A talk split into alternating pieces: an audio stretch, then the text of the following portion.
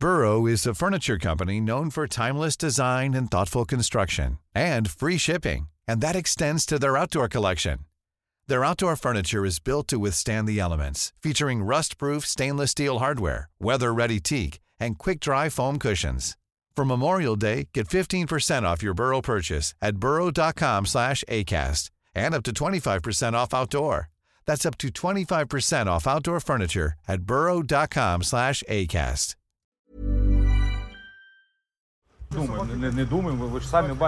No es solo lo que pensamos, puedes verlo por ti mismo. Estos son civiles. Este llevaba papas y los francotiradores le dispararon a todos en la cabeza, por aburrimiento. Así se estaban divirtiendo. ¿Por qué civiles comunes en una ciudad común y pacífica fueron torturados hasta la muerte? ¿Por qué las mujeres fueron estranguladas después de que les arrancaran los aretes de las orejas? ¿Cómo pudieron violar y matar a las mujeres frente a los niños? ¿Cómo pudieron profanar sus cadáveres incluso después de muertas? ¿Por qué aplastaron los cuerpos de las personas con tanques? ¿Qué le hizo la ciudad ucraniana de Bucha a Rusia? ¿Cómo fue posible todo esto?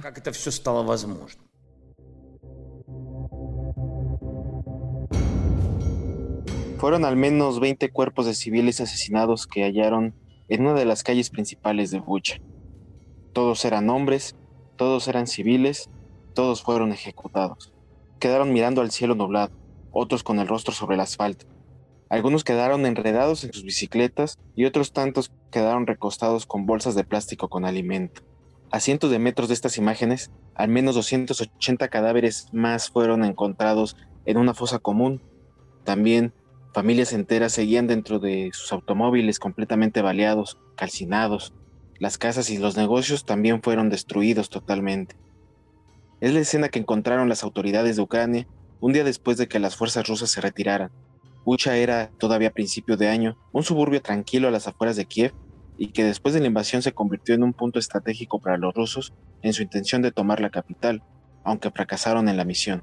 Este es uno de los rostros de los horrores que ha dejado la guerra en Ucrania y la reacción internacional no se hizo esperar, desde la declaración de un genocidio hasta la solicitud para investigar como crimen de guerra esta matanza. Rusia, desde luego, ha negado la responsabilidad y acusa que se trata de un montaje o que son los neonazis del batallón Azov, mientras que Ucrania no deja duda de que fueron las tropas rusas. Y es aquí cuando entra escena el papel de los medios de comunicación, quienes se han encargado de dar voz y expansión a los mensajes de ambos frentes. Pero ¿qué sucede cuando la información citada viene de fuentes que anteriormente nos han mentido? ¿Cómo no caer en esta normalización de la mentira y sobre todo en qué versión debemos creer? Por eso es vital el papel de los medios de comunicación en el conflicto y la información que se recopila en la zona de guerra, más allá de la propaganda divulgada por los gobiernos involucrados.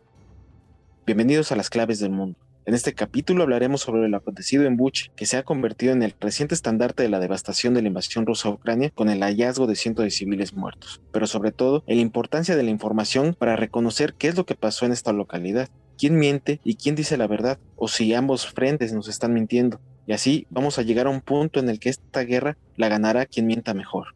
Yo soy Jair Soto, coeditor de Mundo de Sol de México, y como siempre es un gusto estar acompañado por mi compañero y amigo Víctor Hugo Rico, titular de este podcast y también editor de El Sol de México de la sección de Mundo. Bienvenido, Vic. Hola, Jair, ¿cómo estás? Amigos, muchas gracias por seguirnos escuchando en este podcast de las claves del mundo.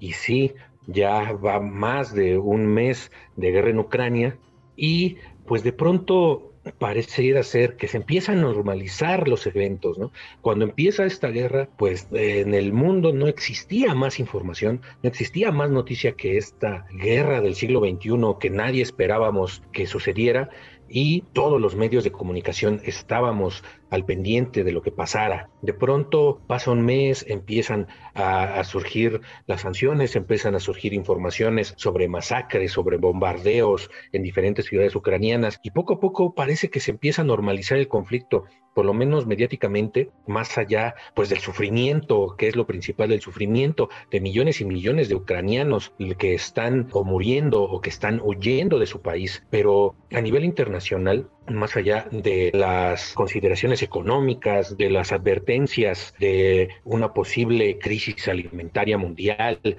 una posible crisis económica a raíz de las sanciones internacionales contra Rusia, de los bloqueos de granos en Ucrania y en, Rusia, eh, más allá de eso, de pronto eh, ya sentíamos que no pasaba nada, la tensión mediática empieza a disminuir y es cuando viene el horror, esta masacre que bien hablaba Jair, que ocurre en esta ciudad de Bucha, que está a unos 30 kilómetros al noroeste de Kiev, la capital de ucraniana, que estuvo ocupada por el ejército invasor desde el 27 de febrero y quedó inaccesible durante más de un mes para incluso los medios de comunicación. No, no se sabía qué estaba pasando en esta ciudad. Los bombardeos paran el 31 de marzo y las fuerzas ucranianas ya hasta después de unos días empiezan a acceder por completo a esta ciudad, después de que Rusia se repliega, porque pues cambia su estrategia, no puede tomar Kiev. Eh, Occidente, precisamente en esta guerra mediática, Occidente y los medios occidentales hablan de un fracaso del ejército ruso en el intento de tomar la capital ucraniana, los rusos hablan de que era eh, una estrategia, era eh, un cambio de estrategia táctico los, sus, y sus medios, Sputnik, Rusia Today y muchos otros eh, medios que apoyan la narrativa rusa, hablan pues de que es un repliegue táctico y se van hacia la región este de Ucrania, al Donbass, donde precisamente se origina todo este, todo este problema con Ucrania en estas últimas, en esos últimos meses. Entonces, después de la ocupación y posterior retirada del ejército ruso en esta región, empezamos poco a poco a ver por, mediante pues los reporteros que están a pie en la zona, los fotógrafos de los medios internacionales, escenas dantescas, ¿no? De cientos de cadáveres de civiles maniatados con con bolsas en la cabeza, muchos decapitados. Y el presidente ucraniano Volodymyr Zelensky, pues no se anda con las medias tintas, habla de eh, un genocidio en pleno siglo XXI. Estos son crímenes de guerra y serán reconocidos por el mundo como genocidio. Ustedes están aquí y pueden ver lo que pasó. Sabemos de miles de personas asesinadas y torturadas, desgarraron miembros, violaron mujeres y mataron niños. Entonces aquí empezamos a ver esta narrativa de que, que se empieza desde la invasión que se habla de crímenes de guerra, pero a partir de esta masacre en Bucha, donde vemos eh, fosas comunes improvisadas en medio de las calles, cadáveres regados en todas partes, eh, donde los habitantes, pues hasta el momento siguen llorando a sus muertos, vemos que cada vez empieza otra vez a hablar de esta palabra de genocidio, como pues es una palabra muy difícil, es todo un concepto que pues vamos a tratar de dilucidar qué tanto se puede hablar de genocidio después de esta masacre y cómo pues la, narrativa de los medios de, información va a ser clave eh, al final de esta guerra, dure lo que dure, ya la organización del Tratado del Atlántico Norte, la OTAN, habla de que esta guerra puede durar meses o incluso años, entonces pues ya no sabemos qué es lo que nos depara y qué es lo que le depara al pueblo ucraniano, ¿no? Después de Bucha, las ciudades de Irpin empiezan a unirse a estos nombres de, de por ejemplo, de los Balcanes, de Srebrenica, de Guernica, de, Ruanda con la tribu Tutsi, con donde se habla, se habló a lo largo de los años de genocidio, actualmente con la minoría musulmana rohingya en Birmania también se habla de genocidio, pero podemos hablar de genocidio en esta ciudad de Bucha sin hacer menos el horrible sufrimiento humano, las escenas que están dando la vuelta al mundo, es, no es fácil, no, ni siquiera no eh, como medios de comunicación, sino desde el derecho internacional, saber qué está pasando en esta ciudad. Eh, Ucrania asegura que las tropas rusas son las que asesinaron, torturaron y dejaron tirados en la calle de Bucha decenas de civiles. Rusia mantiene que todo esto es un montaje orquestado por Ucrania, habla para pues, embrutecer más su imagen ante la comunidad internacional. Desde el principio ha estado claro que esto no es más que otra provocación escenificada dirigida a desacreditar y deshumanizar al ejército ruso y aumentar la presión política sobre Rusia. Al final esto es parte fundamental de la guerra, la cuestión mediática, la cuestión de la narrativa. ¿Quién está ganando y quién está perdiendo la narrativa? Desde el punto de vista de la narrativa internacional, de los medios de comunicación, pues es obvio que hay un gran perdedor que es Rusia, ¿no, Jair? Sí, efectivamente, y sobre todo porque eh, varios medios de comunicación pues han establecido ahora sí que las mecánicas exactas como para inclinar la balanza a favor de Occidente en cuestión de responsabilidades en el tema de, de esta matanza en Bucha. Por un lado tenemos por ejemplo al New York Times que comparó imágenes satelitales que tomó a principios de abril con las, el día después de la salida de las tropas rusas de Bucha y podemos ver que realmente los cuerpos ya tenían bastantes días, semanas ahí eh, tirados en las calles de, de Bucha, lo que comprueba que realmente esta masacre se llevó a cabo durante la toma de las tropas rusas a esta localidad. Y pues también tenemos, eh, por otro lado, la respuesta de los medios rusos, ¿no? Sputnik, RT, eh, sabemos que han sido pues voceros de la propaganda rusa y han tratado de sacar versiones para desmentir esta situación desde que los cadáveres se mueven, desde que no hay rastros de sangre donde están los cuerpos tirados eh, que incluso pues eh, hablan de este montaje de que los, los cuerpos fueron colocados porque citan incluso al mismo alcalde de Bucha que menciona en su primera declaración después de la retirada rusa, menciona que ya ingresaron a la ciudad y después de 24 horas vuelve a salir el mismo alcalde a decir de lo de esta matanza. Entonces eh, cuestionan mucho los medios rusos cómo es de que desde un principio no declararon las víctimas en Bucha, ¿no? Entonces aquí nos, nos enfrascamos en una cuestión de quién entonces está mintiendo, quién dice la verdad, quién no, porque, eh, bueno, por un lado tenemos eh, históricamente como Estados Unidos, Occidente, nos habla de que pues, ellos siempre los buenos y que siempre son los que hacen bien las cosas, pues ya ha sido comprobado que también realizaron matanzas en Afganistán, por ejemplo. Por otro lado, en la guerra en Siria, también está comprobado que las fuerzas rusas también han matado a civiles en Siria deliberadamente. Entonces es cuando pues uno debe de, tener los pies en la tierra para saber cómo dirimir este tipo de información, aunque sean el mismo presidente ¿no? de Estados Unidos quien diga ellos tuvieron la culpa, pues incluso también cuestionar cuestionar sobre todo toda esta gente que pues obviamente busca de alguna manera eh, ponerse, sobreponerse en las versiones para ir controlando estas narrativas como bien mencionas, Vic. Sobre todo ver eh, que en un futuro eh, todo este tema de la información pues va a ser vital, va a ser totalmente vital para saber quién es el, el próximo ganador, ¿no, Vic?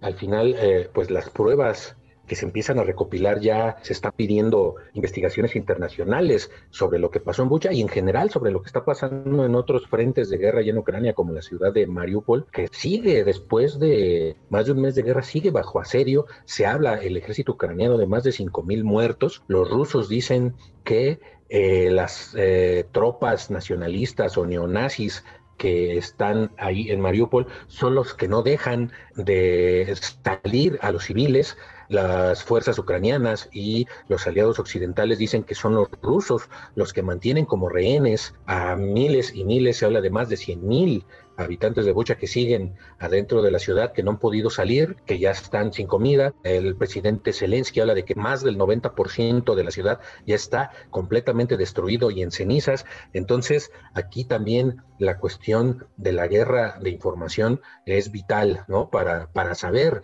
y para ver qué pasó, ¿no? Y los periodistas en el terreno, al final, son los que están narrando con la mayor veracidad posible, más allá de los partes de guerra de uno y otro bando, pues son los que están narrando los horrores. Estas informaciones van a ser vitales en un futuro, eh, en un futuro juicio, en una futura investigación internacional sobre todos los llamados crímenes de guerra que se están eh, cometiendo ahí, ¿no? En este caso de Bucha, Rusia asegura que tiene pruebas de que un centro de operaciones psicológicas de Ucrania es el que ayudó a armar un escenario similar a lo que, a, lo que se está viendo en Bucha, a unos 23 kilómetros de, Kiev, y que ahí armaron todo un, eh, un montaje para estas imágenes.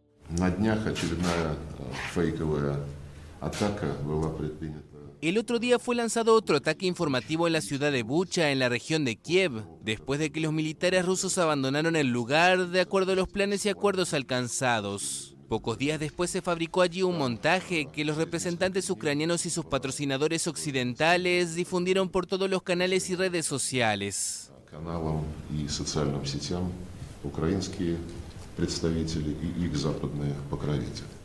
Está la palabra de las fuerzas rusas, que son, pues obviamente ellos nunca se van a echar la culpa de asesinatos de civiles, contra lo que están viendo pues los periodistas y los medios de comunicación.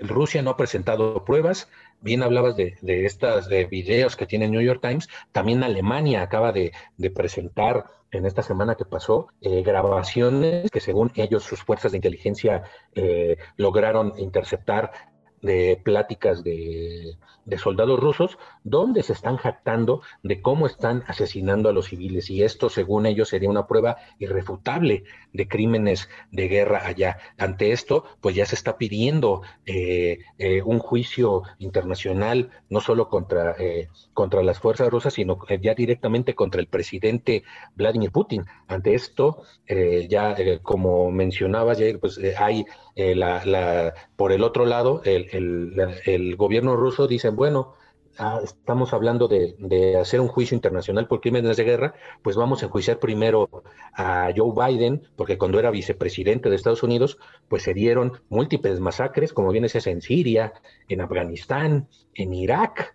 Eh, eh, hubo eh, reportes y, y, los mismos medios estadounidenses han reconocido y, lo dieron cuenta en su momento, hace años, de eh, por ejemplo, ataques con drones por parte del ejército de Estados Unidos en Siria, eh, donde pues, el gobierno, digamos, Barack Obama como jefe de las Fuerzas Armadas de Estados Unidos, pues sería el principal responsable porque estos ataques con drones eh, mataron a decenas de civiles, ¿no? Iban contra yihadistas del Estado Islámico, pero se pudo comprobar decenas y decenas de asesinatos de civiles en, en Siria, por ejemplo. Entonces, está aquí, eh, pues la cuestión es precisamente quién tiene el control de, la narrativa a nivel mundial, quiénes son los que se dice, los que dicen qué se escucha, qué no se escucha, qué se lee, qué no se puede leer, ¿no? Hay actualmente también estamos viendo informes más allá de las atrocidades cometidas por el ejército ruso,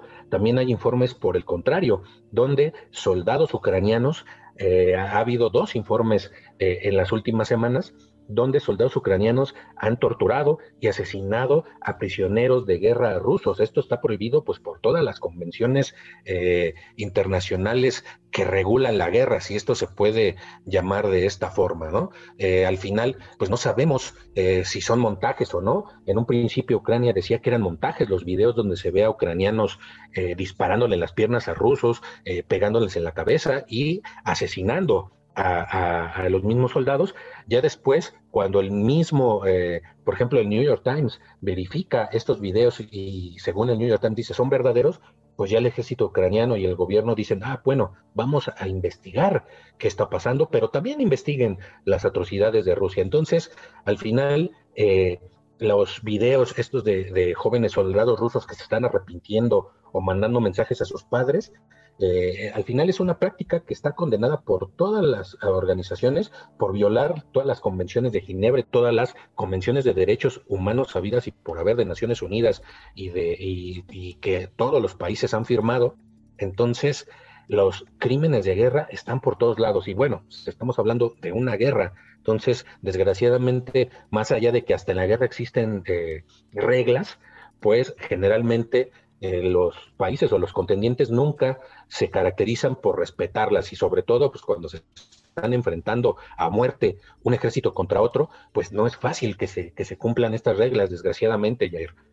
Sí, así es, Vic. Eh, varios expertos se han puesto eh, de acuerdo en el sentido en el que es muy complicado que se pueda llegar tan rápido a, un, a una conclusión respecto a un crimen de guerra, sobre todo simplemente presentando eh, las pruebas eh, de imágenes y videos de lo que aconteció en Bucha, es mucho más eh, difícil saber qué es lo que sucedió simplemente con, estas, con este material. los expertos creen que también se tiene que investigar de alguna manera cómo se deben de atribuir las responsabilidades a una persona o incluso hasta un grupo preciso enfocados evidentemente al gobierno ruso o al presidente Vladimir Putin. no es fácil comprobar que realmente dio estas órdenes para que se llevara a cabo la ejecución eh, eh, de, civiles y pues realmente esto pues va a complicar sobre todo eh, esta investigación. históricamente lo hemos visto en otros casos, ¿no? Real, es muy complicado que realmente caigan eh, líderes mundiales o algunos eh, miembros militares por este tipo de, acciones, e incluso en el caso, pues, obviamente, de Rusia, pues si, se determina que los rusos lo hicieron, pues se tiene que comprobar forzosamente quién está detrás de, este, de esta orden, ¿no? De qué comandante en terreno se, ordenó y pues prácticamente estamos viendo que el Tribunal Penal Internacional, el Consejo de Derechos Humanos de la ONU, y un creciente número de, países, sobre todo occidentales, que quieren investigar estos crímenes, eh, pues tienen que presentar pruebas fehacientes de que realmente hay un poder detrás de, esta situación. Es muy complicado, ¿no? Porque eh, eh, pues realmente llevar a cabo este, esta investigación de crímenes de guerra por el el, ahora sí que toda la comunidad internacional ya se está inclinando para investigar a Putin, pues estamos muy lejos de saber si realmente puedan llevar a cabo esta investigación y ahora más con el, retiro de Rusia del Consejo de, Derechos Humanos de la ONU, ¿no? que era pues, realmente una voz bastante fuerte, pues eh, ahora sí que si su voto y, luego teniendo aliado a China y pues que va a afectar totalmente la investigación y el avance para que eh, Vladimir Putin pueda ser juzgado en la Corte Penal Internacional eh, debido a que pues no, no, no hay manera, no es muy complicado por más de que los medios de comunicación o los mismos gobiernos presenten, eh, hablen de presiones, hablen de sanciones, hablen de incluso de tener pruebas que nunca muestran, pues es complicado que se pueda llegar incluso a hablar de que Vladimir Putin pueda terminar eh, bajo un, juicio internacional. Sí, es muy difícil porque aparte estamos hablando pues de términos que generan confusión. No es lo mismo crímenes de guerra que genocidio. El presidente Zelensky todo el tiempo, ya eh, los últimos días, sobre todo a partir de esta masacre en Bocha, está hablando de un genocidio, de un genocidio que incluso ya eh, otros actores importantes a nivel mundial, como el primer ministro británico Boris Johnson, dice, sí, todo apunta a que puede haber un genocidio. Sin embargo, eh, pues esto, eh, esta forma de exterminio es difícil de mostrar en cuestiones de jurídicos, ¿no? La definición eh, que fue adoptada por las Naciones Unidas, hay que decir que este término de genocidio, por ejemplo, fue acuñado en 1944 por el abogado polaco Rafael Lemkin y que pues se une ahí une un prefijo griego que se llama genos que se refiere a la raza o tribu, y un sufijo latino, sirio o muerte, ¿no? Para dar nombre en este momento a los abusos de la Alemania nazi contra las minorías, especialmente los judíos durante la Segunda Guerra Mundial. La ONU adopta la palabra en 1946 y hasta 1948 es cuando pues se, se tipifica las causales de genocidio, ¿no? Se establece que dice la definición establece por un lado que debe haber un elemento físico, es decir, un acto y también otro mental, una intención, pero también hay otra variable que es la más difícil de demostrar, ya que requiere tener pruebas de que los autores preveían el exterminio, no vale con la destrucción cultural o simplemente llegar a, matar a gente a un pueblo, sino que tengan la intención de acabar con un grupo étnico, sobre todo, pues es la cuestión de raza. Entonces, eh, es muy difícil comprobar esta cuestión de un, eh, una cuestión de odio racial para que se pueda hablar de genocidio, ¿no? Tenemos ejemplos históricos donde ha habido un consenso sobre estos casos de genocidio, aparte del, genocidio eh, judío, por ejemplo, en el caso de la guerra de los Balcanes, cuando fue la matanza de musulmanes en Srebrenica, o en Ruanda, donde 800 mil eh, personas de la tribu Tutsi fueron asesinadas por sus rivales que eran de, pues de otro grupo étnico. También en este momento se habla de la matanza contra la minoría musulmana rohingya en Birmania en 2018, ¿no? Investigadores de la ONU detectaron realmente intenciones genocidas en esta campaña militar contra los rohingyas que también provocó pues el éxodo de más de 700 mil personas, de más de 700 mil rohingyas a Bangladesh. Entonces, estas formas de, de pues de exterminar gente que son pues de las formas más brutales que ha conocido el ser humano en su historia pues están ahorita en la mesa en el caso de, de Ucrania o por lo menos están digamos en la opinión pública a través pues de los dichos de las acusaciones de, de los países. Y pues como les venimos diciendo desde el principio al final la narrativa de lo que pasó en la guerra, lo que se lee, lo que los tanto los periodistas como pues las, las partes involucradas van creando en una guerra como la que está ocurriendo en Ucrania, son los que al final nos van a decir qué es lo que pasa, ¿no? Entonces, de aquí es que sea tan importante la cuestión de los medios de, comunicación, ¿no? Ya sea, ya ha habido, eh, hay recuerdos de falsas masacres que han querido eh, hacer pasar los medios de comunicación como tales. Por ejemplo, en Rumania en 1989 eh, se hablaba de una masacre de Timisoara, ¿no? Que pues realmente nunca existió, ¿no? También, como bien decía Jair, pues los medios también igual y asusados por los, por los gobiernos, tal vez metidos en, en el calor pues de, de, la guerra, en el calor de los conflictos entre naciones o entre etnias o guerras civiles, pues también tienen esta, digamos, este poder, pero también este problema de a veces o exagerar o, tergiversar o, falsear la información. Entonces, en eso eh, nosotros tenemos una gran responsabilidad y al final de cuentas, lo que sí se ha ido documentando es las cuestiones de, crímenes de, guerra, sobre todo eh, contra eh, la gente, por ejemplo, que está huyendo ahorita de, Ucrania. Sí se habla de crímenes de guerra que pueden ser más fácilmente tipificados, Jair. Y aquí parece curioso, ya para cerrar este podcast, cómo es precisamente eh, en estos nuevos tiempos en los que hay mayor apertura de medios de comunicación y sobre todo con las redes sociales, el Internet como herramienta ya prácticamente abierta a todo el mundo, ¿cómo es posible que podamos eh, todavía vivir una guerra eh, con la información nublada? No hablábamos de guerras de los ochentas en las que pues, solamente por periódicos nos podríamos enterar, ya fue en la guerra del Golfo, esa guerra que se le llamó la primera guerra televisada, en el que pues podríamos ampliar el panorama de lo que sucedía y ahora en este nuevo milenio con las redes sociales, el internet, pues creíamos que eh, podíamos estar mejor informados, pues parece todo lo contrario, ¿no? Hay una saturación de información que no sabemos realmente cuál va a ser real y cuál no. Eh, eh, es así como llega justamente esta guerra de Ucrania, que es ya con las redes en su apogeo, vendría siendo el primer conflicto en Occidente en el que pues eh, nosotros acá en México nos podemos enterar qué es lo que está sucediendo realmente, más allá de otros conflictos como el de Siria, que también eh, la primavera árabe eh, fue prácticamente comandada gracias a las redes sociales, o otros conflictos en Yemen que tuvieron a, a, las redes como protagonistas, pues ahora estamos viendo que realmente no ha sido la herramienta que creíamos hace unas décadas que pudo haber ayudado para dar mejor cobertura a un conflicto bélico. Y así es como cerramos esta emisión, este podcast, esperando que les haya gustado. Los invitamos a que escuchen cada lunes un nuevo episodio de Las Claves del Mundo, el cual podrán escuchar todos los lunes en las principales plataformas de podcast como Spotify, Google Podcast, Apple Podcast, Acast, Deezer. Ahí podrán encontrar todo el contenido de las claves del mundo y también de Organización Editorial Mexicana.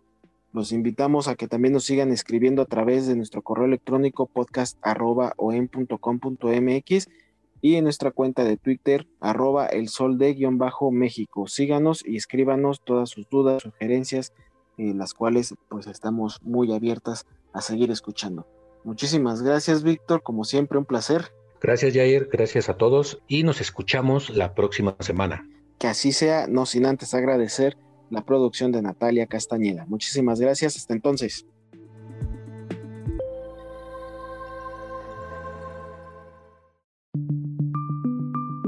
Esta es una producción de la Organización Editorial Mexicana.